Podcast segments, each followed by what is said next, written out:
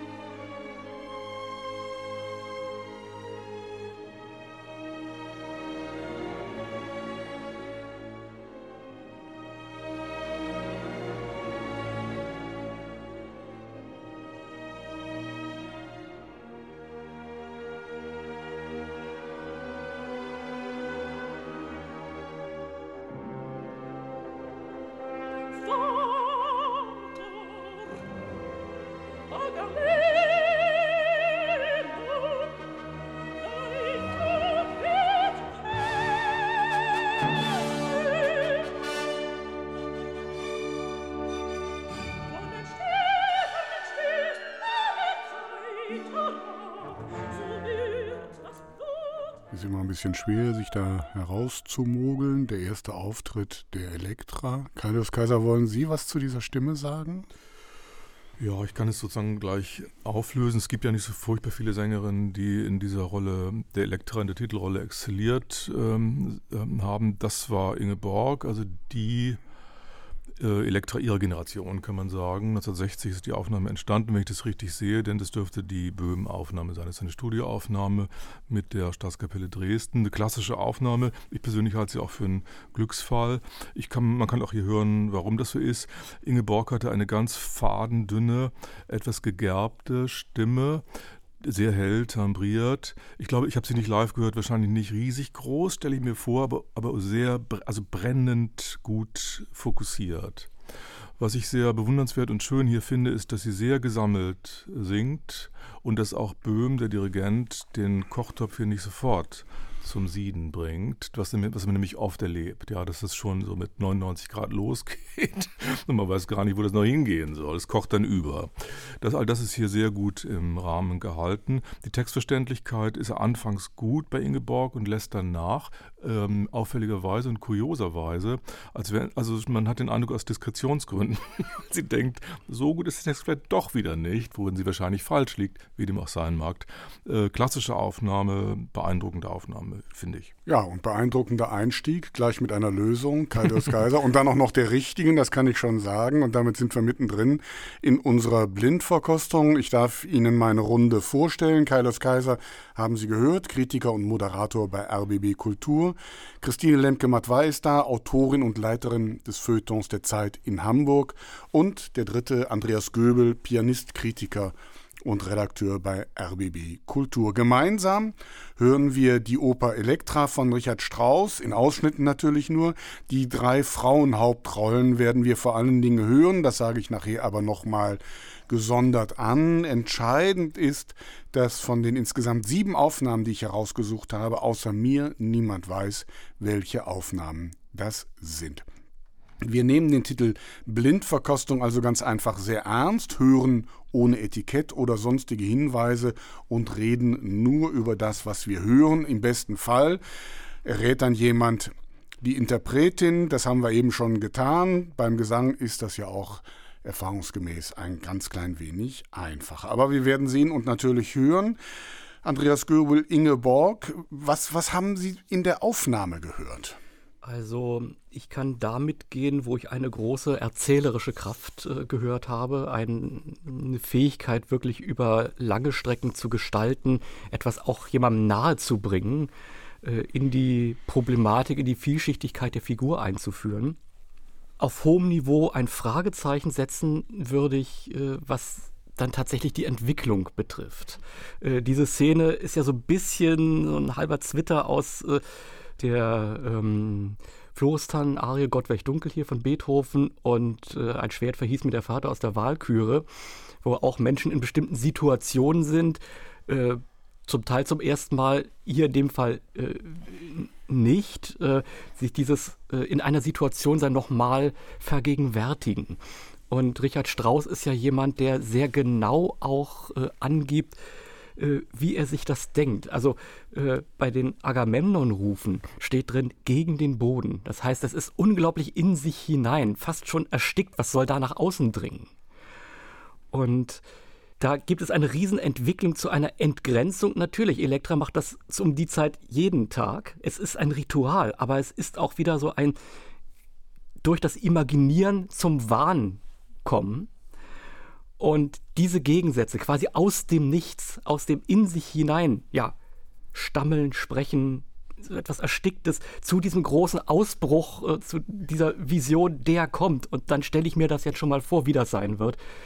Der Kontrast, die Radikalität, die hätte ich mir noch ein Stück größer denken können. Frau Lemke-Matt, ich habe Sie beobachtet, Sie haben sehr konzentriert zugehört. Ja, weil es mir erstmal gefallen hat, dass, ähm, und das äh, spricht natürlich auch für das Entstehungsjahr der, der Aufnahme, dass man überhaupt etwas vom Text versteht, weil wenn man sonst, äh, in, das ist jetzt auch keine, keine Live-Aufnahme, keine aus in der Oper gemachte Aufnahme, ähm, ähm, insofern ist es im Studio vielleicht ein bisschen einfacher, ähm, textverständlich zu agieren, ähm, aber in der Regel versteht man inzwischen jedenfalls nichts. Also wenn du Agamemnon verstehst, bist du schon irgendwie, irgendwie gut dabei. Und insofern, das hat mir sehr gefallen. Mir hat auch die sängerische Differenzierung sehr gefallen, so allein so ein Decrescendo auf dieses Agamemnon zu machen. Ja, ich weiß nicht, ob das in den Noten steht, aber zu sagen, ich spreche das jetzt erstmal so zu mir, ja, das ist wirklich, ich bin allein. Also es wird wörtlich genommen, die theatralische, äh, dramatische Situation wird, wird ernst und wörtlich genommen und, und da kann man ganz viele solcher Beobachtungen an diese Aufnahme knüpfen. Ähm, Ingeborg, ich habe erst gedacht, so im An Anfang, als ich mir nicht sicher war, wer es war, das ist ja eine erstaunlich lyrische Stimme dann doch. Ja, also es ist eher nach unten besetzt und nicht nach oben besetzt. Also nicht so diese, diese Brünnhilden-Schmetterstimmen, mit leicht. denen wir das heute machen.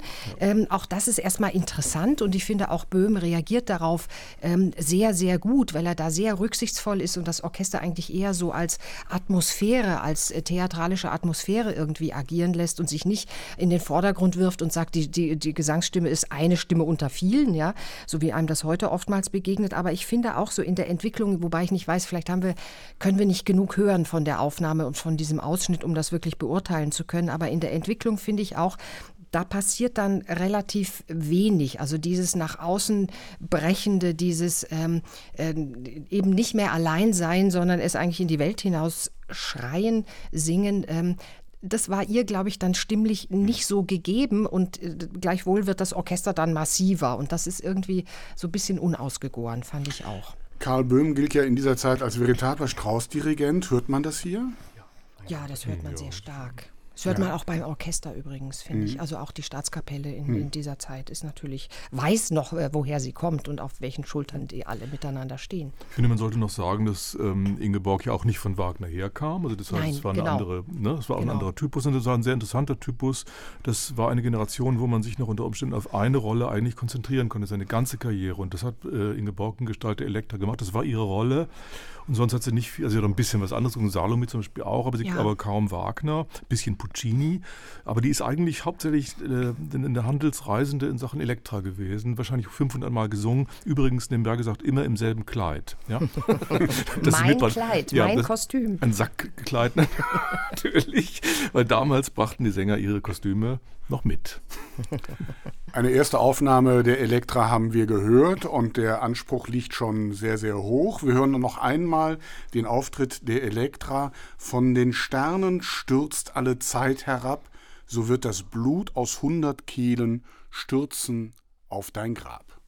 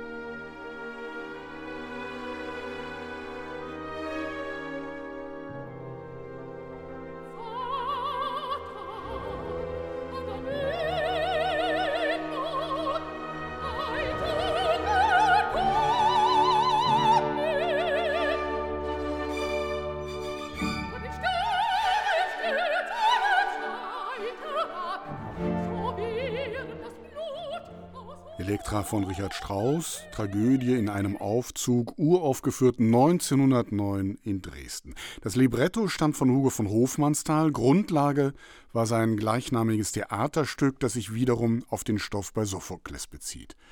Die Oper ist ein dunkles Rachestück. Elektra wünscht sich den Tod ihrer Mutter Clytemnestra, weil die ihren über alles geliebten Vater Agamemnon erschlagen hat. Die Schwester Chrysothemis hingegen sehnt sich nach einem friedlichen Leben. Eine Dreiecksgeschichte, in der die drei Frauen, je nach Lesart, als Antipoden gesehen werden oder als unterschiedliche Nuancen einer im Grunde schwarzen Seele. Die Oper nämlich steigt hinab in die hintersten psychologischen Ecken vom Elektra-Komplex, wird in der Psychologie später die Rede sein. Strauss hat eine überaus exaltierte expressionistische Musik für diesen Stoff gefunden, die weit über die damaligen Hörgewohnheiten hinausgeht, bitonale Schichtungen, aufgeraute, ganz am Text orientierte Motivphrasen, so etwas wie eine Melodie im üblichen Sinn gibt es in der Elektra kaum. Strauss deutet den ohnehin schon grausigen Text musikalisch aus und verhärtet ihn noch einmal. Von einer psychischen Polyphonie ist die Rede und das alles mit Hilfe eines wirklich riesigen Orchesterapparats. Allein 40 Bläser müssen im Graben Platz finden. Elektra gilt als Strauss avancierteste Oper. Den eingeschlagenen Weg wird er nicht fortsetzen. Der Rosenkavalier, seine nächste Oper, wird gerne auch schon mal als musikalischer Rückschritt bezeichnet. Andreas Göbel hält diese Erzählung noch vom Rückschritt? Ich glaube, das geht an der ganzen Sache komplett vorbei. Äh, von Rückschritt kann man dann vielleicht bei späteren Opern äh, von Richard Strauss äh, sprechen. Nehmen wir mal sowas wie Die Liebe der Danae. Aber ähm, hier, es ist einfach ein Weg, den Richard Strauss nicht weitergehen wollte. Aber ähm, er hat dann mit dem Rosenkavalier einen ganz anderen Weg gefunden. Denn bei Strauss äh, ist ja nicht nur die Wagner-Nachfolge entscheidend, sondern auch Strauss bezieht sich von Anfang an auch auf Mozart. Und äh, es ist im Grunde nur eine Verschiebung äh, der Kräfte und der Gewichte. Und äh, äh, Strauß, man darf eins nicht vergessen, Strauß war auch jemand, der genau wusste und genau reflektiert hat, was er tut. Und so sehr man in dieser Elektra das Einarbeiten in den psychologischen Kosmos, in den sprachlichen Kosmos, er hat ja Hofmannsthals äh, Vorlage auch noch gekürzt, verändert, also sprachlich Dinge rausgenommen, die Komplexität opernhaft ein wenig äh, entschärft. Auch äh, das Verhältnis von Richard Strauss äh, zur antiken Rezeption, alles das. Äh, er wusste genau, was er tat und äh, er wusste auch, dass er es kann. Er wusste um seine Möglichkeiten, das so oder so zu komponieren. Er hat ja einmal flapsig gesagt, er sei auch in der Lage, eine Maß Bier zu komponieren. Und äh, das zeigt sein Handwerk, was er hat und dass er auch wusste, für wen macht er das? Was bringt es ihm, wenn er auf diesem Weg weitergeht? Er hat ja auch beobachtet, was andere komponieren.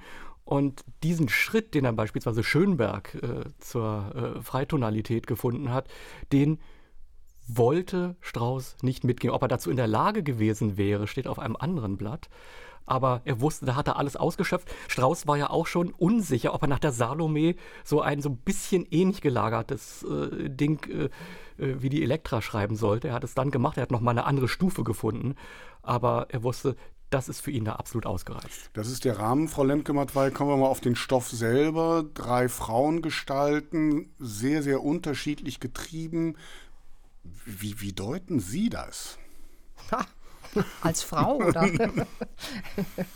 Nein, da sind natürlich ganz viele, viele Ebenen und ähm, man darf natürlich so einen Namen wie ähm, ähm, Sigmund Freud äh, nicht vergessen, der da mit hineinragt mit seinen Erkenntnissen, damals noch sehr neuen und wahnsinnig bahnbrechenden Erkenntnissen zur Psychoanalyse. Man darf natürlich die Antike als Antike mit ihren, ihren Mythen nicht vergessen, weil äh, es ist ja nicht so, dass Clytemnestra den Agamemnon nur einfach so umbringt, sondern sie hatte einen Grund dafür, weil der nämlich ihre erste Tochter Ismene geopfert hat. Also das ist so eine, so eine, ein Familienpsychodrama, was einfach nie ein Ende nimmt und was Elektra auch nicht begreift oder nicht mehr begreifen kann, ist natürlich, dass sie letztlich irgendwie das Werkzeug ähm, dieser ähm, mythisch-mafiösen Familienstruktur auch ist. Also sie setzt das ja fort. Sie bricht nicht damit, sondern sie setzt das äh, Tötungswerk ähm, und Handwerk fort, indem sie ihre, ihre Mutter dann eben am Ende doch nicht selber umbringt, sondern der Bruder Orest, der kommt und der vollbringt dann diese in der Tat. Tragischen ja, Schuld. Ne? In der tragischen Schuld eigentlich. Mhm. Ja, also es ist,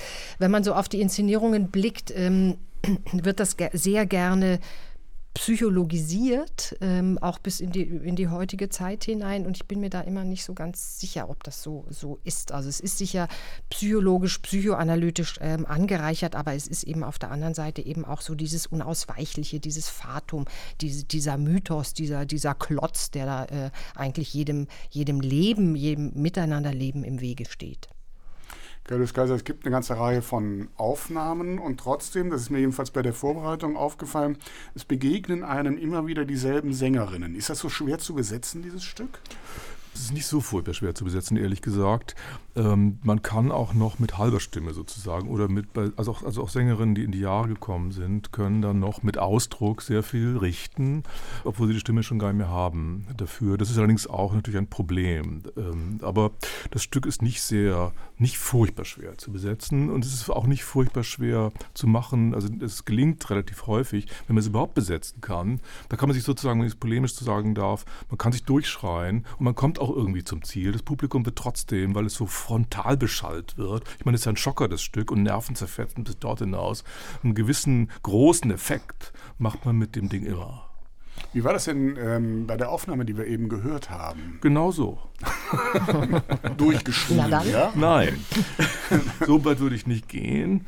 Ähm, aber es ist, ich glaube, es ist Evelyn Herlitius gewesen. Das ist eine Sängerin, die von Wagner herkommt. Ich habe sie mal als Kampfpumucke bezeichnet. Und so ist es auch hier. Also eine kleine, schmächtige Frau, die aber eine wahnsinnige Röhre hat. Das war wirklich, ist wirklich eine große Stimme. Also das dürfte dann in Dresden diese äh, Aufführung gewesen, die ich auch gesehen habe, mit unter äh, Thielemanns äh, Leit Leitung, sehr schöne, sehr guter Leitung. Und das Problem ist nur, man hört hier bei der Sängerin, wenn sie sich ein bisschen mehr expektoriert, schon dieses gewisse Zittervibrato oder, äh, Entschuldigung, Zittertremolo, bei dem, bei dem die Milch sauer wird, wenn das noch schlimmer wird jedenfalls. Ähm, und das sind im Grunde genommen äh, man könnte sagen, Unsitten oder Makel, auf die es nicht so ankommt bei dem Stück. Ja, wo gehobelt wird, da fallen Späne. Das, äh, das ist heute einigermaßen eingerissen. Daran gemessen war Ingeborg in der Aufnahme davor weit disziplinierter und im Rahmen. Frau Lemke macht, weil Sie nicken. Ich nicke, weil natürlich, wir, das ist, glaube ich, äh, heute die Sendung, ähm, wir lösen immer gleich am Anfang. ja, genau. wir wissen es immer relativ schnell, was natürlich äh, dem, ähm, dem Gesang als Gesang geschuldet ist. Ähm, und ich würde in vielem beipflichten, das ist eine Aufnahme von 2014. Ähm, das heißt, es ist schon fast zehn Jahre her. Und da hört man bei Herr Litius schon so diesen, diesen Wobble.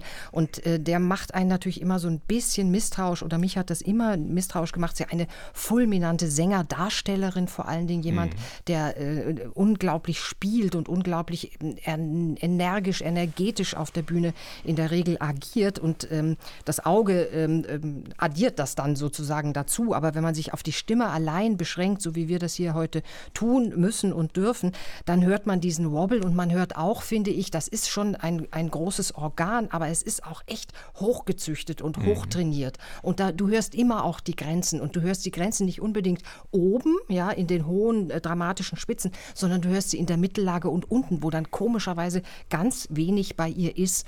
Und das ist immer, äh, immer eine Schwierigkeit gewesen. Es ist auch jemand, der mit riesigen Vokalen zu Werke geht. Also Textverständlichkeit ist hier ganz mhm. okay. Im Live-Vollzug verstehst du nahezu gar kein Wort mehr bei ihr inzwischen. Ich finde Thielemann insofern sehr interessant, das ist ja auch Dresden, also das ähm, gleiche Orchester wie in unserer ersten Aufnahme unter Karl Böhm, dass er, ähm, und das schließt so ein bisschen an das an, was Andreas Göbel vorhin ausgeführt hat, dass er Thielemann, der er ist, natürlich versucht, da irgendwie nicht so in der ganz tief schwarzen, quarzigen Hölle zu graben musikalisch, sondern immer irgendwie das Lichtere, das Hellere auch zu sehen, ja, das Rosenkavaliereske irgendwie schon vorauszuspüren in dieser Musik. Also der, der Orchestersound ist sehr viel heller, ja.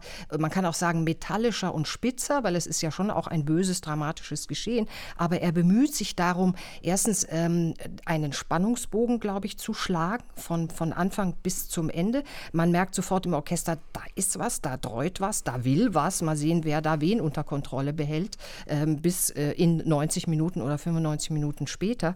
Ähm, einerseits und andererseits so dieses immer so ein bisschen so ein, so ein fieses Licht werfen auf das, was passiert, das gelingt ihm hier sehr gut. Andreas Göbel, Sie haben das hier mit der Partitur mitverfolgt. Können Sie das bestätigen? Kann ich absolut. Äh, Christian Thielemann ist ja äh, nicht nur jemand, äh, ja, der für alle Sängerinnen und Sänger ein absoluter Traum ist, weil er eben begleiten kann, weil er sofort merkt, was los ist und auch ad hoc noch reagieren kann, wenn irgendwas passiert. Er ist jemand, der mag es auch gerne schön. Ist jemand äh, äh, ist mal im Interview gefragt worden, wie er zu manchen Ergebnissen kommt, hat gesagt, manchmal mache ich es auch einfach so, da habe ich jetzt einfach Lust drauf. Und äh, genau so ist es hier auch. Aber das kann er sich eben auch leisten, weil er das Stück eben so gut kennt, weil das einfach seine Musik ist.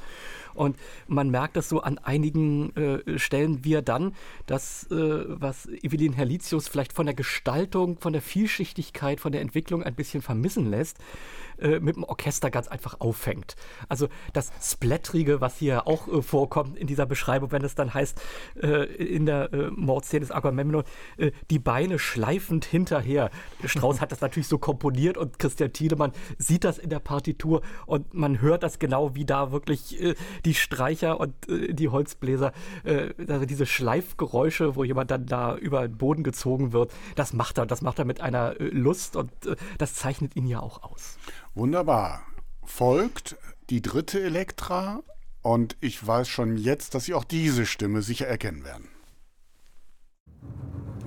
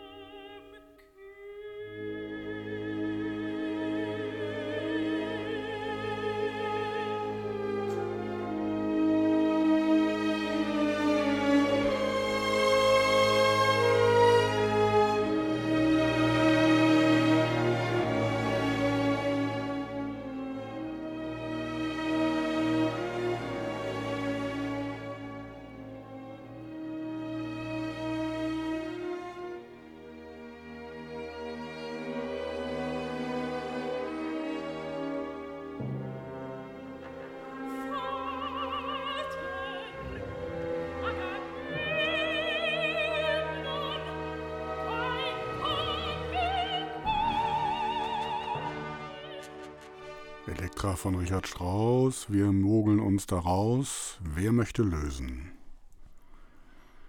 Ich glaube, Andreas Göbel ist dran. genau.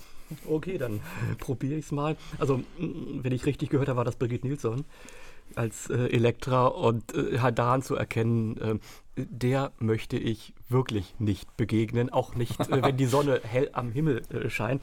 Also ich hatte dann äh, am Ende das Gefühl, ja meine Güte, dann kürzt doch die Sache ab Clytemnestra kannst du dann gleich in der Szene auch erwürgen, die Kraft hast du doch. Aber äh, jetzt mal ganz im Ernst, ähm, mir hat einfach, sie hat die Kraft und sie weiß auch genau, äh, sie hat es gar nicht nötig, da noch irgendetwas zu forcieren, sondern sie hat eben auch die Kraft zum Piano. Eine Feinzeichnung von Tönen, was ich da an Nuancen gehört habe, da ist ja kein Ton in der gleichen Dynamik. Und vor allen Dingen ist eine Meisterin im Imaginieren des Momentes der nehme ich das sofort ab, dass sie in dem Moment genau das meint, was sie singt, sich das wirklich vorstellt. Ich höre das an ihrer Stimme und äh, es ist einfach, ja, es, es, hat mich dermaßen mitgerissen. Bin ganz begeistert. Übrigens, das war eine ganz joviale, freundliche und lustige Person. Super lustig, ja, super lustig. Ja. Und ich finde, das hört man aber auch. Also die, so hochgerüstet, wie die Stimme ist, ja, so hört man doch zugleich auch das Mädchen vom Lande, wenn ich so sagen darf, die, weil die stammte vom Lande. Aus Südschweden. Ja, aus Südschweden. und ich finde, das tut der Rolle gut hier, dass so ein äh, umgänglicher Ton dabei trotzdem dabei ist. Ja, auch deswegen so eine Direktheit ja, ja. auch. Aber Frau Lemke-Matt weiß, es ist eine ganz andere Frauenfigur jetzt, wenn ich das jetzt mit Evelyn Herlitius vergleiche. Es ist eine andere Frauenfigur. Es ist eine, ja, ja, weiß ich gar nicht. Also sie ist da, glaube ich, sie ist da sehr viel passgenauer noch drauf als Herr Litius, allein so vom musikalisch-sängerischen äh, her, weil sie eben, Andreas Göbel hat das schon beschrieben, einfach gar keine Mühe hat mit der Partie. Also sie muss sich weder textlich sonderlich anstrengen, man hat ja wirklich viel verstanden, noch äh, stimmlich schon mal irgendwie gar nicht. Und sie kann richtig disponieren, ja. Und ich finde so diese, diese, diese fast schon Übersouveränität der Rolle gegenüber macht natürlich auch etwas mit der Figur. Und es macht, ähm, Elektra ist ja keine Sympathieträgerin. Ja, das ist ja irgendwie nicht so die Opernheldin, mit der ich mich von Anfang an identifizieren kann, sondern die hat führt äh, Arges im Schilde. Man weiß nicht so genau, ist sie jetzt schon komplett verrückt oder nur ein bisschen. Ähm, das sind ja alles irgendwie keine Pluspunkte. Und bei der Nilsson höre ich so dieses ähm, in gewisser Weise bereits entseelte. Und das macht so dieses, ähm, ich beherrsche die Rolle so. Ja, also die Rolle macht nicht etwas mit mir, die verlangt mir nicht meine allerletzten physischen und äh, sängerischen Kräfte ab, sondern ich, ich kann das immer immer noch gestalten. Und das ist natürlich ein, ein unschätzbarer Effekt letztlich, ja, also in, in der Gestaltung. Und ich finde auch Nilsson mit Orchester ist hier sehr viel homogener unterwegs als die anderen mhm. beiden äh, Aufnahmen, die wir gehört haben. Das ist ja. toll aufgenommen. Das Ganz ist von toll. John Kalschau ja. produziert und das ist eindeutig. Dann hört man wirklich den Untersgeht zu dem, was wir da vorher ja. gehabt haben. Das ist ganz toll aufgenommen. Tolle Tiefenstaffelung. Ja. Wir müssen das noch vervollständigen. Das waren die Wiener Philharmoniker unter Georg Scholti. 1967 mhm. ist die Aufnahme entstanden und wenn man ins Plattengeschäft geht, wenn man noch eins findet, ist es immer noch diese ja. Aufnahme, glaube ich, die vorne liegt, ja. oder? Und das ist auch verständlich. Diese Aufnahme ist wirklich ein Real Deal. Zum Beispiel auch deswegen, weil die Wiener Philharmoniker mit ihrem etwas süßen Ton dem Stück sehr gut tun, weil sie nicht diese militanten Aspekte nicht nur verstärken, sondern sie konterkarieren auf eine Und sie sind ja gleichwohl ein Straußorchester, ja, ebenso wie die, wie die Dresdner es ähm, sind oder, oder gewesen sind.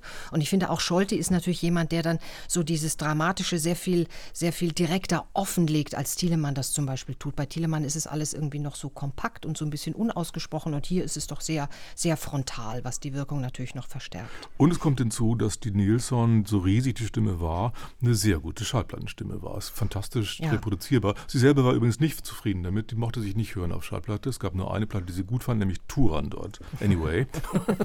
aber, auch so ein äh, Seelchen, ja. Auch so ein kleines Mädchen. aber, aber wir aus der Distanz müssen schon sagen, das ist, die, die klingt toll da. Also, dann hatten wir jetzt Birgit Nielsen, Evelyn Halitius, Ingeborg. Können wir den Laden eigentlich zumachen? Ja, Wer danke. von den dreien ist die Beste? Aber auch in Kombination, nicht nur Ja. äh, Birgit Nitzoll als sich, sondern äh, weil Scholti auch ganz genau weiß, was er machen muss. Er, er hat das Temperament, aber äh, er hat eben auch die Beherrschung, genau zu schauen, dieses Durchdringen, wo kann ich punkten, aber nicht, weil er sich herausstellen kann, sondern im Sinn der Sache. Also von der Kombination ist es eigentlich eindeutig. Also wir hören jetzt Chrysotemis, stimmt das? Wir hören jetzt Chrysotemis und wenn ich Sie richtig verstanden habe, ist Ihre Entscheidung auch schon gefallen für die Scholti-Aufnahme. Das wäre dann Regina Resnick. Ja, das ist eine, eine Resting ist Marie. Collier. Ach so, pardon. Äh, Das Ja, ist die Sache nämlich Ja. schwieriger. Wenn Ah. man Collier ist nicht so dolle und Marianne Schech ist es noch weniger. Der Ja, ja, ich merke schon, Sie haben immer einen Seitenblick auf die nächste Rolle und wollen sich da herausmogeln. Also, ich frage es dann nochmal, welche Aufnahme kommt jetzt weiter? Birgit Nilsson wäre Marie Collier, dann Evelyn Herlitius, Anne Schwane-Wilms als Chrysotemis und Inge Borg, Marianne Schech. Das wär's doch mal, oder? Ja, also Das da wäre ich tatsächlich für, äh, für Böhm und Marianne Schech. Andreas Göbel, Sie schauen noch auf Ihre Listen. Was ist denn dann der dritte Take, den wir tun? Das Clytemnestra ist, äh, Clytemnestra. Dann gu- gucken wir doch gleich mal perspektivisch Ja.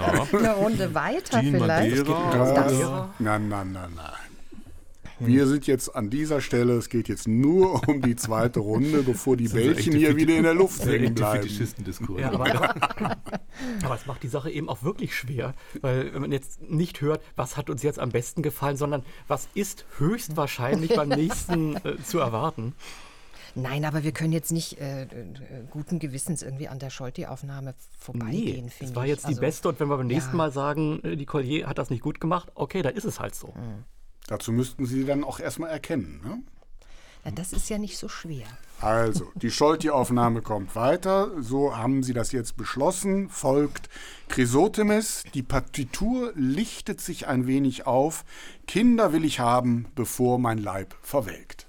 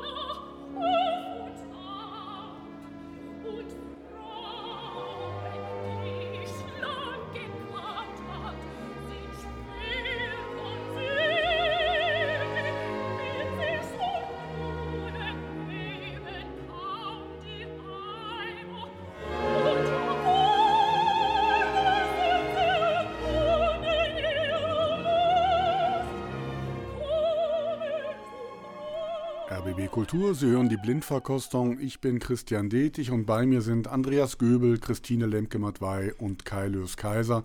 Wir hören heute Elektra von Richard Strauss. Andreas Göbel, was haben Sie gehört? Ein ganz großartiges Orchester, das auch großartig sein muss und einen großartigen Dirigenten haben muss, weil äh, stimmlich nicht allzu viel passiert.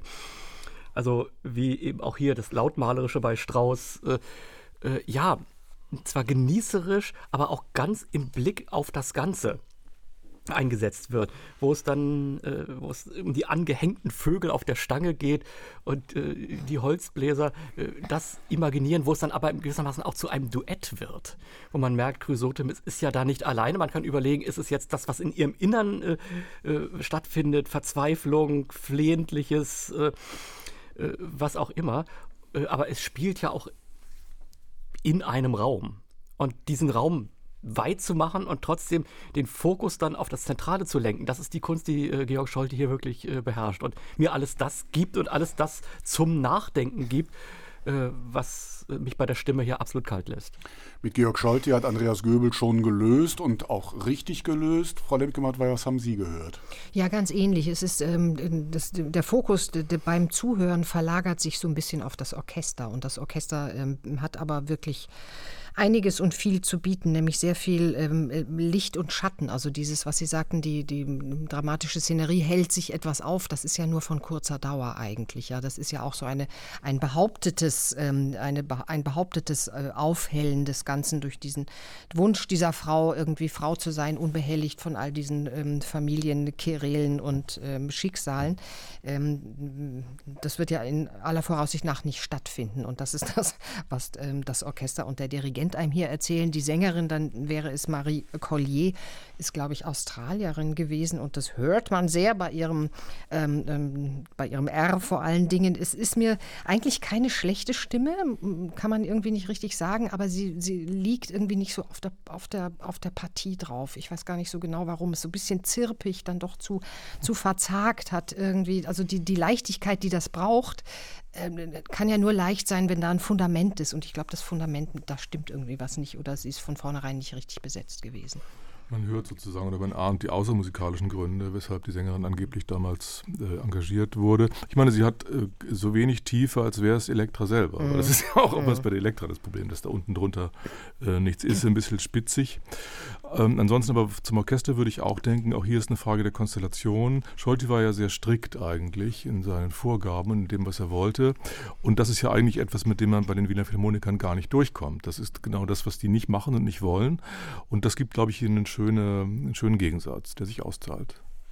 Gut, das alles richtig. Das war die Aufnahme, die wir äh, aus der ersten Runde mitgenommen haben. Alles gesagt. Wir hören noch einmal die Chrysotemis. Ich habe solche Angst, mir zittern die Knie bei Tag und Nacht.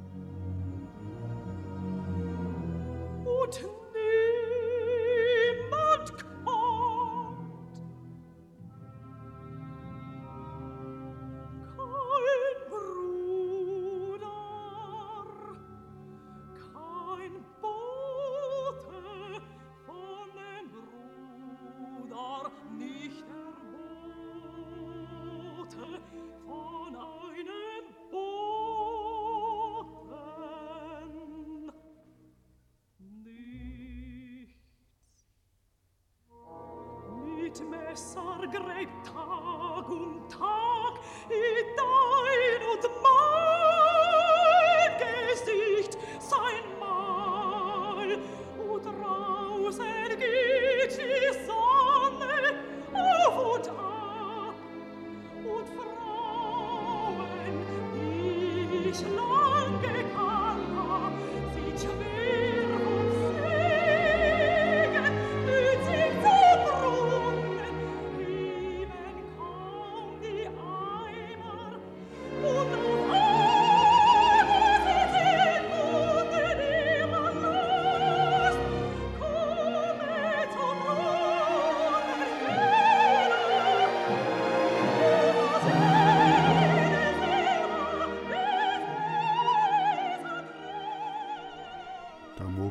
nochmal heraus. Richard Strauss, Elektra, Auftritt der Chrysotemis, Frau Lemke-Matweier, Sie schauen auf Ihre Liste. Haben Sie schon eine Idee? Ja, es ist nicht so, ne, diesmal nicht ganz so einfach, jedenfalls ähm, für mich nicht. Ähm, es ist stimmlich ist, äh, und auch musikalisch ist hier von ähm, Aufhellung, von Auflichtung nicht so viel zu, nicht so viel zu hören. Auch die, die Stimme der Sängerin der Chrysotemis ähm, hört sich eher an, so wie wirklich Elektras Elektra. Schwester, ja, oder, oder eine, eine Elektra im Wartestand oder so etwas, ja. Ähm, man hört von der Artikulation her, es ist ähm, etwas Muttersprachliches. Ähm, es ist vielleicht auch so von der Ästhetik der Artikulation her eher eine ältere Aufnahme. Das hört man auch am Orchester. Ich weiß nicht ganz genau, wo das Orchester sitzt bei dieser Aufnahme. Jedenfalls irgendwie ganz tief unten oder ganz weit weg. Da kann man ein bisschen wenig sagen. Ich glaube, es ist gar nicht so schlecht, was die da machen. Man, man hört es nur irgendwie eigentlich kaum. Carlos Geiser. Ich würde vermuten, dass die Sängerin hinter dem Orchester steht. also ich finde es sehr schön äh, gesungen, auch toll gestaltet. Es ist vom Stimmtypus her eigentlich eine Sängerin, die auch von, der, von Mozart eher herkommt, also tendenziell sage ich damit vom Klang und der Anmutung der Stimme her, weil das ist natürlich eine Kanone gewesen. Also ich weiß, ich kenne die Aufnahme nicht, aber ich vermute doch stark, dass es sich um Leonie Rüsanek mhm. handelt. Eine von den vielen Aufnahmen, die sie gemacht hat. Ich glaube, die einzige Sängerin, mhm. die mir einfällt, die alle drei Rollen gesungen mhm. hat. Also hier noch als Chrysotemis, später mhm. jahrelang äh, als Elektra und ich habe sie da auch noch als Clytemnestra ja. live gehört. ähm, das war nicht die schönste Stimme. Ähm, ich habe sie aber auch selten in einem so frühen Stadium, das muss ja in den 50ern oder so gewesen sein, gehört und habe sie auch selten so gut gehört gehört, wie ich sie da eben gehört habe, wenn, mhm. sie, das, wenn sie das denn war. Was Natürlich, war denn das Gute? Die, die Differenzierung, also dass sie dynamisch differenzieren kann. Ich glaube, sie macht, was sie will. Und heutige, heutige Gesangslehrer würden ihr wahrscheinlich manches am Zeug flicken wollen, was ich völlig verfehlt ähm, finde, weil das schön, sehr schön ausgestaltet ist. Der Preis, den man zahlt, ist, dass man, wie Christine Lemke-Mattwey angedeutet hat, hier eine Elektra in the Making schon hört. Andreas Göbel, was haben Sie gehört? Ja, eine unglaubliche Gestaltungskunst. Also das ist tatsächlich eine Chrysotemis, die mich auf ihre Seite zieht und die mir irgendwie so klar macht, dieses Anklagende. Wenn sie Elektra sagt, Entschuldigung, aber du versaust mir auch ganz persönlich meine Zukunft, hast du denn ein Recht dazu? Und äh, wenn sie sich dann vorstellt, äh, in den Familiengründung. Ich glaube ihr das auch. Und, äh, und trotzdem ist dann, je länger es geht, äh, kommt dann immer mehr das Tragische, das Euphorische schwächt sich wieder ein bisschen ab, weil wir natürlich alle wissen und sie es zumindest ahnt, das hat überhaupt keinen Sinn. Die Elektra kriegt sie davon nicht überzeugt. Und das aber so auf die Länge zu schaffen. Denn Strauss hat hier richtig, wirklich meterweise komponiert. Und äh, das muss man da auch erstmal wegbekommen. Und so das Radikale, was die anderen Stellen haben, das ist hier in der Tat ein bisschen aufgeheitert. Aber das macht es eben auch schwerer zu gestalten, weil man nicht so viel äh, Kontraste aus der Musik selber hat. Äh, sie ist natürlich so ein bisschen auf verlorenem Posten. Was das Orchester da macht, kann ich ehrlich gesagt nicht sagen. Ich habe das mitgelesen, aber wenig davon gehört. Alles richtig. Das war Leonie Rüsanek, Österreicherin, insofern Muttersprachlerin. Und das war eine Aufnahme aus dem Jahr 1953, die in Köln entstanden ist.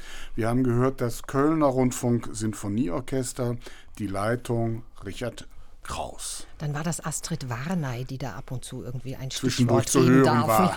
war. Und Unverkennbar natürlich. Und wegen Köln haben sie so ausgewählt. Ja. Und wegen Köln habe ich es natürlich ausgewählt. Ganz genau. Also, bis hierhin zum dritten und letzten Mal. Wir hören die Chrysotemis. Ich bin ein Weib und will ein Weiberschicksal. Wer singt das hier?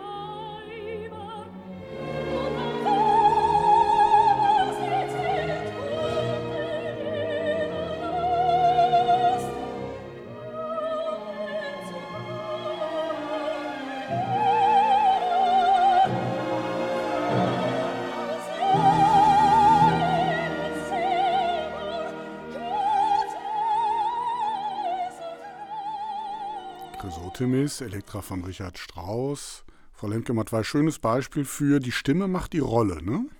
Schönes Beispiel für, es gab oder gibt vielleicht auch noch idealtypische Strauß-Stimmen. Und das ist eine, das war eine, das ist äh, die Schweizer Sopranistin Lisa della Casa gewesen. Also unverkennbar, hört man, hört man sofort, erkennt man sofort. Und ich glaube, das ist wirklich, man weiß es ja nie, aber ich glaube schon, dass Strauß sich so etwas, diese Stimme in dieser Rolle vorgestellt hat. Also keine Elektra im Wartestand, wie wir vorher bei Leonie Rüsanek so ein bisschen unterstellt haben, äh, sondern ähm, eine, eine ganz eigene Farbe, nämlich die, die junge Frau im, im, Vollsaft ihrer Hormone, die das wirklich will, also die wirklich leben will, die Leben weitergeben will, wie immer man das formulieren möchte, diesen, diesen dramatischen Kinderwunsch und die ähm, eben auch so, eine, so, so ein Gran Naivität mitbringt, dass sie eben wirklich daran glaubt und nicht sagt, ja, ja, ich weiß schon, funktioniert hier alles nicht, in unserer Familie war immer alles schrecklich, sondern die glaubt daran. Jedenfalls ist es das, was er komponiert. Also es ist wirklich eine Schwester äh, mindestens der Sophie und äh, es liegt ja auch ähm, äh, musikalisch äh, relativ eng beieinander. Also ganz, ganz, ganz toll. Und das ist ähm, Dimitri Mitropoulos am Pult der Wiener Philharmoniker gewesen. Der wusste natürlich schon auch, was er da treibt, ja. Und das ist eben wirklich eine Mozart-Stimme auch gewesen. Ja, absolut, und tatsächlich, absolut. tatsächlich viel Mozart. Und Arabella natürlich, das Ja. war ihre Ja. ähm, Rolle. Und da muss man eben sagen, solche Mozart-Stimmen würden sich heute überhaupt nie im Leben mehr verirren in dieses Werk. Ja? Mhm. Die wären nämlich auf verlorenen Posten und würden niedergemacht wie sonst was. Äh, mindestens vom Orchester, von den äh, Schreihälsen drumherum. Übrigens auch, ich sage es mit aller Polemik, weil hier sieht man, ich kann der Kollegin nur zustimmen, es ist ja wundervoll gemacht und es wäre heute überhaupt nicht mehr denkbar. Weil es auch zu hoch wäre für eine Mozart-Stimme? Nein, Nein. weil die drumherum agierenden einfach mit zu großen Kellen Ja. irgendwie um sich schlagen. Also angefangen vom Dirigenten und natürlich dann auch von den Orchestern und die Ja. anderen, die, wenn die alle brüllen, habe ich ja keine Chance. In Elektra Das wird, ran, wird randaliert heutzutage Ja. und da geht man zu Bruch, als wenn man dann solche Sängerin ist. Andreas Göbel. Ja, und in der Aufnahme hat man auch äh, musikalisch etwas richtig schön gehört. Christian Detti, Sie hatten äh, vorher gefragt, dieser Bruch zwischen Elektra und Rosenkavalier, hier ist er tatsächlich aufgehoben, weil hier hört man schon den Rosenkavalier, den Strauß da problemlos äh, komponieren konnte und auch genau hier äh, eingefügt hat. Und man hört es im Orchester, die spielen Rosenkavalier. Gerne auch ein bisschen überkandidelt, also mehr dürften sie nicht geben. Aber ähm, es ist eben auch, äh, wie äh, Strauss sich so eine Stimme vorgestellt hat, dass er da eben auch Meter machen kann. Ähm, es ist nicht gleich in der Szene, das ist jetzt meine Szene und ich fange an, sondern man merkt hier richtig, die Chrysotemis ist vollkommen aufgeregt, äh, die hat sich jetzt nicht einen Vortrag vorbereitet oder eine Diskussionsgrundlage für Elektra, sondern das purzelt aus ihr raus, das muss aus ihr jetzt raus, so wie es ist. Und nach und nach sammelt sie sich mehr und mehr, dann kommt dieses Element der Trauer hinzu und äh, so ganz am Ende merkt man dann doch oder merkt sie dann doch diese Aussichtslosigkeit. Man kann sich ja vorstellen, von Elektra kommt ja wirklich fast gar nichts, aber man muss es sich ja vorstellen, äh, dass die, weiß ich, mit verschränkten Armen oder abgewandt oder sonst wie vor ihr steht. Und das hört man bei Lisa de la Casa in der Stimme alles mit. Und das hat Strauss auch so komponiert. Und deswegen ist es vom Ganzen her so großartig. Man könnte auch so sagen, Elektras heute klingen grundsätzlich eigentlich sehr statisch, klobig und gepanzert. Hier überhaupt nicht. Ja, das ist ganz süffig. Und das hört man übrigens eigentlich nur in dieser Metropolis-Aufnahme und in einer zweiten Live-Aufnahme, nämlich unter Karajan, der das auch so macht. Und noch dazu, da muss man dazu sagen, gibt es eine schöne Geschichte, dass Karajan nämlich das mal dirigiert hat, als Strauß im Publikum saß. Und Strauß, äh, soll ich das erzählen, der kam danach in die Garderobe und machte dem Karajan äh, Elogen. Und, und Karajan meinte, Herr Doktor, nun sagen Sie mir doch wirklich, was Sie, was Sie meinen und machen Sie mir nicht irgendwelche Komplimente. Und da hat äh, Strauß ihm gesagt, Herr von Karajan, Sie nehmen das alles viel zu genau. Sie müssen einfach ein bisschen drin rumrühren, ja, und dann wird das schon. In Klammern dazu, das ist nämlich sehr robust komponiert. Also muss man gar, den muss man gar nicht auf die äh, draufhauen oder so etwas. Und so ja. war das hier auch in der Aufnahme. Genau, ja. Er hat äh, nämlich in Schwung gebracht. Leicht gemacht. Sehr schön. Ich kann nur noch ergänzen, 1957 ist diese Aufnahme entstanden bei den Salzburger Festspielen. Dreimal haben wir nun die Chrysotemis gehört. Wir kommen zur dritten Frau in dieser Oper, zur Clytemnestra. Und wieder geht die Frage an Sie, welche Aufnahme kommt weiter? Und ich weiß ja jetzt schon, dass Sie nicht die beste Chrysotemis auswählen werden, sondern den Blick schon auf Clytemnestra natürlich werfen. Wir haben gehört Leonie Rüsanik, das ist die Aufnahme aus Köln, das wäre dann Ries Fischer. Wir haben ähm, gehört Marie Coyer in der Scholti-Aufnahme, Regina Resnick wäre das dann, und Lisa de la Casa, Jean Madeira.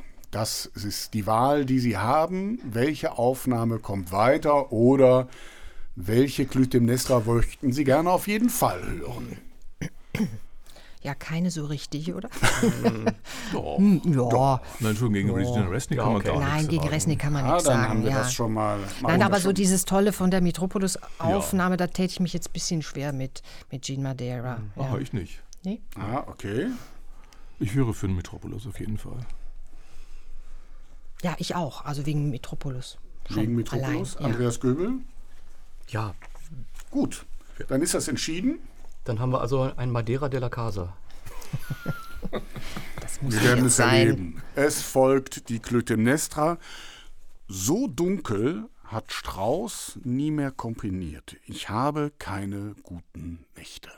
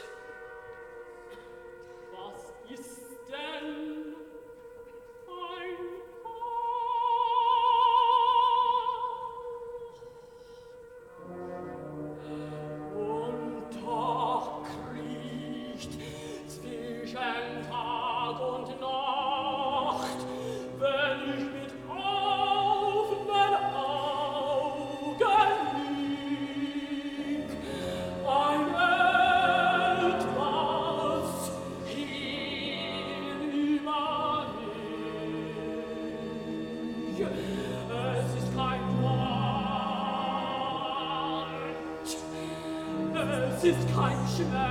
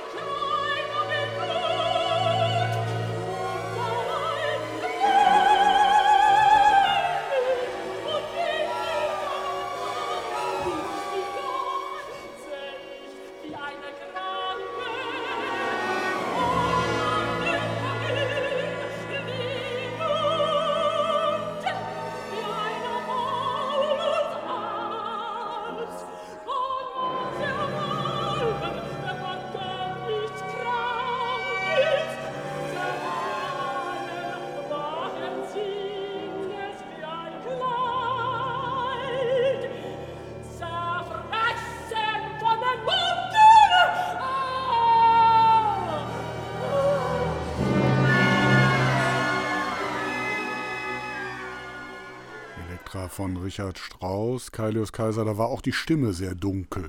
Ja, sie hat sie ein bisschen auf der Brust. Ne? Also das war offenbar die von uns mitgenommene, würde ich sagen, Metropolis-Aufnahme, also mit Jean Madeira als äh, Clytemnestra.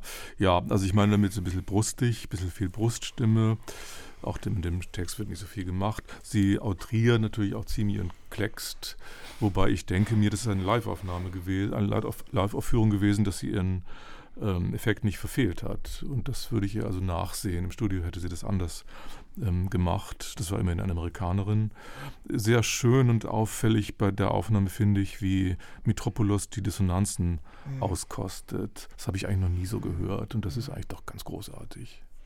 Frau Lemke-Mott, weil Sie nicken. Ja, weil es so, so fein ist. Also es ist ja. so mhm. deutlich und so, ja. so dramatisch wirkungsvoll, musikdramatisch, aber eben doch so fein. Also mit so einer, mhm. so einer dirigentischen Leichtigkeit. So ebenso, ich glaube, das, was der, was der Strauß ähm, wahrscheinlich gemeint hat, einfach irgendwas machen, ja, äh, rumrühren, dann wird das schon so. Das musst du halt auch können. Das musst du, mhm. wie Thielemann immer sagt, im kleinen Finger haben. Und wenn du es da nicht hast, wirst du es nie erzielen. Und das ist insofern, ähm, ja, äh, kann man diese Aufnahme Aufnahme einfach nur um ihrer selbst willen beneiden. Ich fand aber auch die, die ähm, so ein bisschen utriert natürlich und so, so ein bisschen äh, zu viel von allem. Also man stellt sich ja da auch irgendwie so eine mit verquollenen Augen und Klunkern um den Hals vor, ja.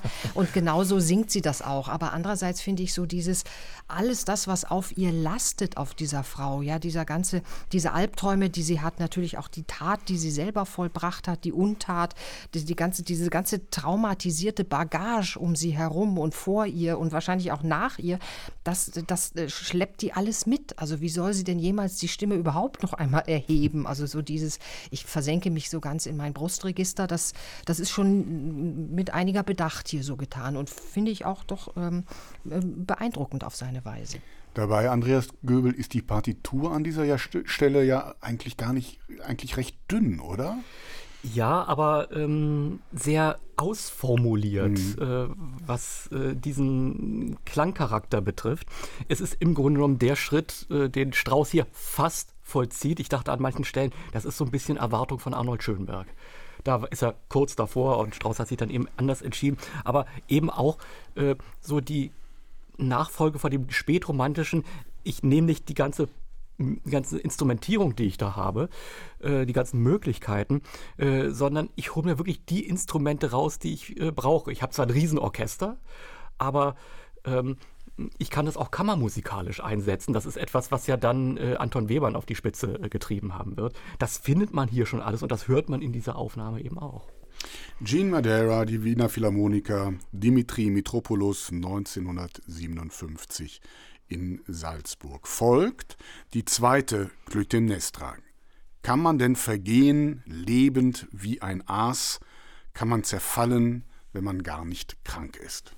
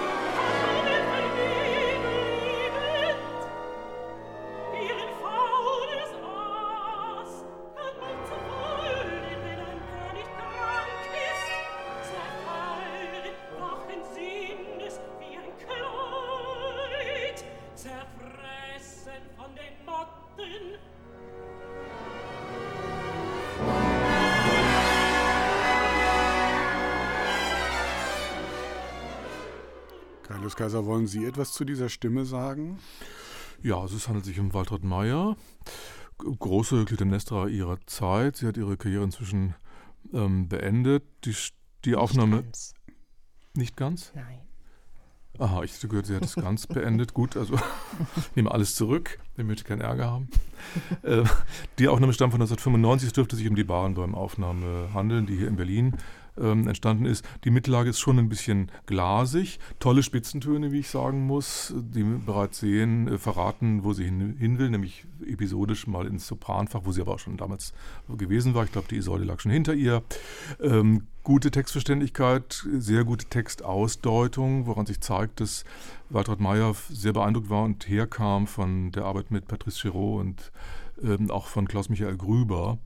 Und das bedeutet tatsächlich mit dem Text, vom Text her, ähm, deutet, ausdeutete und sang, was immer von Vorteil ist und hier auch äh, zum Vorteil der Aufnahme ausschlägt. Die vom Orchester her finde ich sehr geordnet und diszipliniert und sehr gut strukturiert und anhörbar erscheint für mich.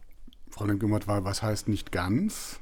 Na, ich glaube, sie wird im Herbst, ähm, so das stattfindet, noch einmal Clytemnestra mit Bahnbäumen an der Staatsoper singen. Ach so. Ja.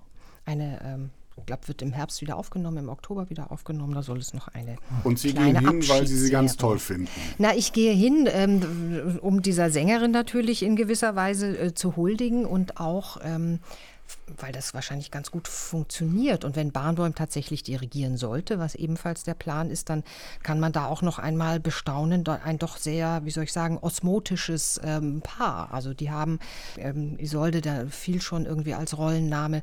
Das waren schon große Sternstunden, gerade von Waltraud Meyer, wenn, wenn Daniel Barnbäum am Pult äh, gestanden ist.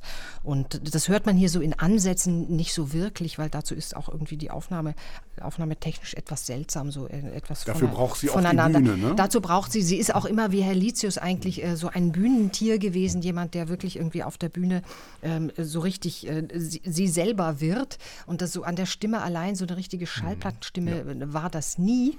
Aber ähm, wenn man das alles weiß, hört man das natürlich mit. Und insofern ist das ähm, ganz in Ordnung so. Macht ja. eine gute Figur hier, finde ich. Auf jeden Fall, nein, auf jeden Fall auch Textverständlichkeit. Ja. Und man hört so ein bisschen hier wiederum so die, äh, wir haben vorhin gesagt, äh, bei Marie Collier, glaube ich, oder bei wem, dass man so die, die, nein, das war nicht Marie Collier, also die Elektras Schwester zu sehr Schwester ist und zu Rösaneck. nah an der Rösaneck an der, an der Elektra-Stimme dran ist. Das ist hier so ein bisschen auch so. Also sie ist weniger so die wirkliche Mutter, die eine ganze Generation weiter ist. Also das heißt, sie ist auch noch so eine, so eine Stiefschwester oder so, die so stimmlich da ein bisschen ins Elektrafach mit hineinragt.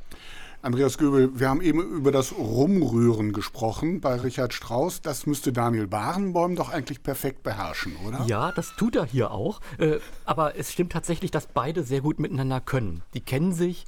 Äh, er weiß auch, was sie braucht. Mhm. Und äh, er weiß auch genau, wo ist jetzt Präzision notwendig und wo gibt er mal den Anstoß und die Staatskapelle macht es dann auch schon. Und wo ist es dann auch nicht so wichtig, dass dann wirklich jede Note so durchhörbar ist? Ich, ich finde, das hat hier so eine sehr gute Balance. Das, äh, und das führt auch dazu, äh, ähm, dass man es sehr gut versteht, auch inhaltlich, was in welchem Moment äh, mitgedacht sein soll. Ich gebe Kai Lewis Kaiser bei allem recht, äh, was er äh, analytisch zu Waltraud Meyer gesagt hat. Ich will es mal ganz böse formulieren, ich glaub's ihr trotzdem nicht. Was ist Clytemnestra? Geht zu Elektra, ihre Todfeinde. Die weiß doch, was die eigentlich will. Und sie weiß sich keinen anderen Ausweg. Das heißt, die steht kurz vorm Suizid. Ist die letzte Chance, um noch irgendwie äh, aus äh, diesem Entsetzen da für sich eine Lösung zu finden. Und äh, wie Waltraud Meyer das gestaltet, ist alles so, sie erzählt mir das, sagt, meine Güte, habe ich letzte Nacht schlecht geträumt, aber ich bin erstmal in die Küche, habe mir einen Kaffee gemacht und da ging es schon wieder. So klingt das hier für mich. Vielen Dank. Bis hierhin. Eine Clytemnestra habe ich noch für Sie. Ich träume und träume, dass sich mir das Mark in den Knochen auflöst.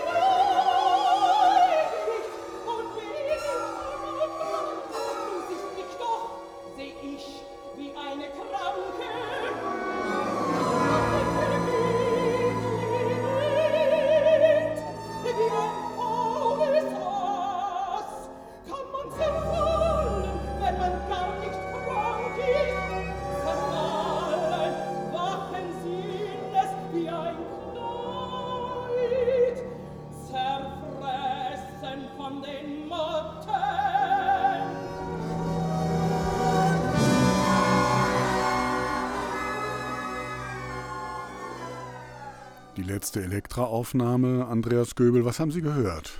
Ja, das hat mich am meisten überzeugt. Das äh, hat diese Düsterkeit, aber es ist äh, dieses, äh, sie behauptet nicht, diese Frau zu sein am Ende, sondern äh, sie ist es tatsächlich.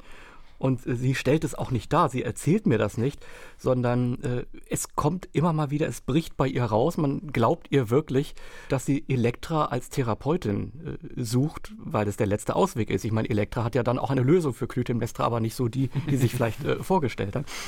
Gestalterisch ganz groß und vom Orchester her genau das, was man braucht. Also äh, da ist sehr viel nicht übereinander, aber das, das stört ja überhaupt nicht sondern äh, es sind da so diese flackernden Lichter, die dann reinbrechen. Äh, es hat diese gedeckte Stimmung und an den Punkten, wo das Orchester was sagen muss, ist es da, wo es begleiten muss, begleitet es und dann ist es halt mal ein Viertel auseinander, ist überhaupt kein Problem.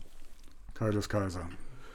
Ähm, das war Regina Resnick, alle wissen es hier im Raum, deswegen kann man es auch aussprechen. Ähm, Regina Resnick war damals auch abonniert, ich glaube, auf alle äh, Rollen ihres Fachs, also auch eine legendäre Azucena und Ulrika und was immer davor kam. Komischerweise heute nahezu vergessen. In Amerika aber ein Kultstar gewesen, ist sehr alt geworden. Ich glaube, sie wäre inzwischen jetzt 100 Jahre alt äh, geworden, sah fulminant gut aus, eine majestätische Erscheinung. Das hört man übrigens auch hier und das nützt auch der Rollengestaltung, weil man eigentlich eine königliche Gestalt hier sofort vor, eine Königin vor sich hat. Und damit ist klar, wie hier die Hierarchie innerhalb des Stückes sich verteilt und dadurch klärt sich manches. Ähm, also ja, was soll man sagen? Die, sie gestaltet das super, weil sie eben auch runterfahren kann mit der Stimme und Pianissimo anzubieten weiß, obwohl sich das um eine Live-Aufnahme hier handelt. Großartig gemacht.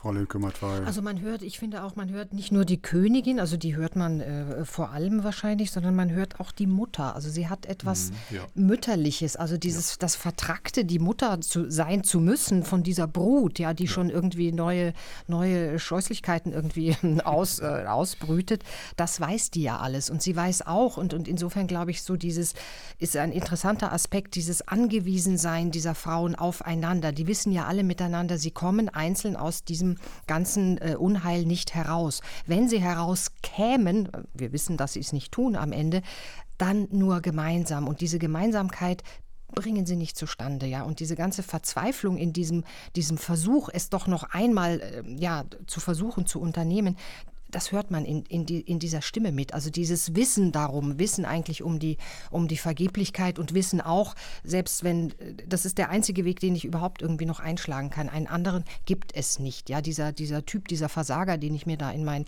Ehebett geholt habe, der wird es zu allerletzt sein, der uns hier alle rettet. Ich vervollständige noch, wir haben gehört, das Orchester der Wiener Staatsoper, Leitung Karl Böhm, 1965 natürlich in Wien entstanden. Die Blindverkostung auf RBB Kultur. Sieben Aufnahmen haben wir gehört in den letzten anderthalb Stunden. Und wenn ich es recht übersehe, war keine schlechte dabei. Also die Wahl gleich wird schwierig werden. Sieben Gesamtaufnahmen haben wir hineingehört zumindest und damit jetzt also die Gretchenfrage, welche Aufnahme ist denn die beste von diesen sieben? Und damit ist gemeint, welche Elektra soll es denn sein? Denn wir springen gleich in den Schluss, den wir dann bis zum Ende hören wollen. Und damit es beim Schnelldurchlauf ein bisschen einfacher wird, nenne ich immer die Elektra gleich mit. Karl Böhm war heute zweimal vertreten. Einmal mit Inge Borg ganz zu Beginn und dann mit Birgit Nielsen. Das ist die mit Regina Resnick, die wir zum Schluss gehört haben. Thielemann mit Evelyn Herlitius. Dann Georg Scholti, die Referenzaufnahme, noch einmal mit der Nielsen. Daniel Barenboim mit der Berliner Staatskapelle, das wäre dann Deborah Polaski. Richard Kraus mit dem WDR-Orchester, Astrid Warnay als Elektra, Dimitri Mitropoulos mit den Wiener Philharmonikern, noch einmal Inge Borg. Und ich möchte jetzt von Ihnen nicht hören, ah, Astrid Warnay würde ich gerne mal als Elektra hören, weil die haben wir ja noch nicht gehört, sondern ich möchte wirklich wissen, welche Aufnahme Sie mit gutem Gewissen weiter verschenken würden. Welche Ah, das wäre das? Das ist eine andere Frage. Verschenken würde ich zum Beispiel vielleicht jetzt nicht eine Live-Aufnahme, sondern Ah, eine ja, Studioaufnahme. okay. Und damit würde ich bei, bei, bei, bei Scholti landen. Aber Sie verstehen das Bild. Ich Das verstehe das Bild, aber ich würde mich trotzdem, äh, wenn wir das so fragen, wie wir es normalerweise fragen, welche ist für uns die beste Aufnahme Ja. des Abends, dann wäre es für mich doch die Metropolis-Aufnahme. Ah ja. Also ich finde auch, das sind eigentlich die beiden, zwischen denen äh, zu schwanken wäre, nämlich äh, Scholti wegen auch so einer gewissen ähm, äh, Goldschnittigkeit. Goldschnittartigkeit. Wenn man sagt, irgendwie hör dir das mal an, ist ein wirklich geiles Stück, dann äh, kriegt man das da mit. Und Metropolis, ähm, allein die, die, die Virtuosität, die, die Intuition, dieses ganze, äh, die Straußsche Seele, ja, ob sie denn nun so schwarz war ähm, in dem Stück, ähm, wie behauptet wird oder nicht. Ähm, aber das ist schon, also für meine Ohren ganz, ganz besonders und herausragend interessant gewesen. Andreas Göbel. Ja, also für mich ist Scholti großartig, aber äh, da merke ich immer noch so eine kleine Distanz, weil ich auch merke, wie es gemacht ist. Natürlich auf allerhöchstem Niveau, aber eben dann doch. Und näher ist mir dann tatsächlich auch Metropolis, einfach weil sie mir mehr erzählt, mehr über die Charaktere vom Orchester her äh, keine Museumsführung macht, sondern mich dann tatsächlich packt. Dann war es ja leicht für sonstige Verhältnisse. Vielen Dank für diese Entscheidung. Wir springen in den Schluss Elektra von Richard Strauss.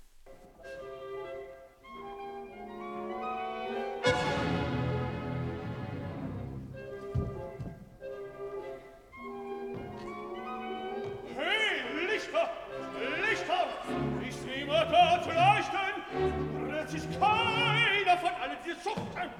An das Volk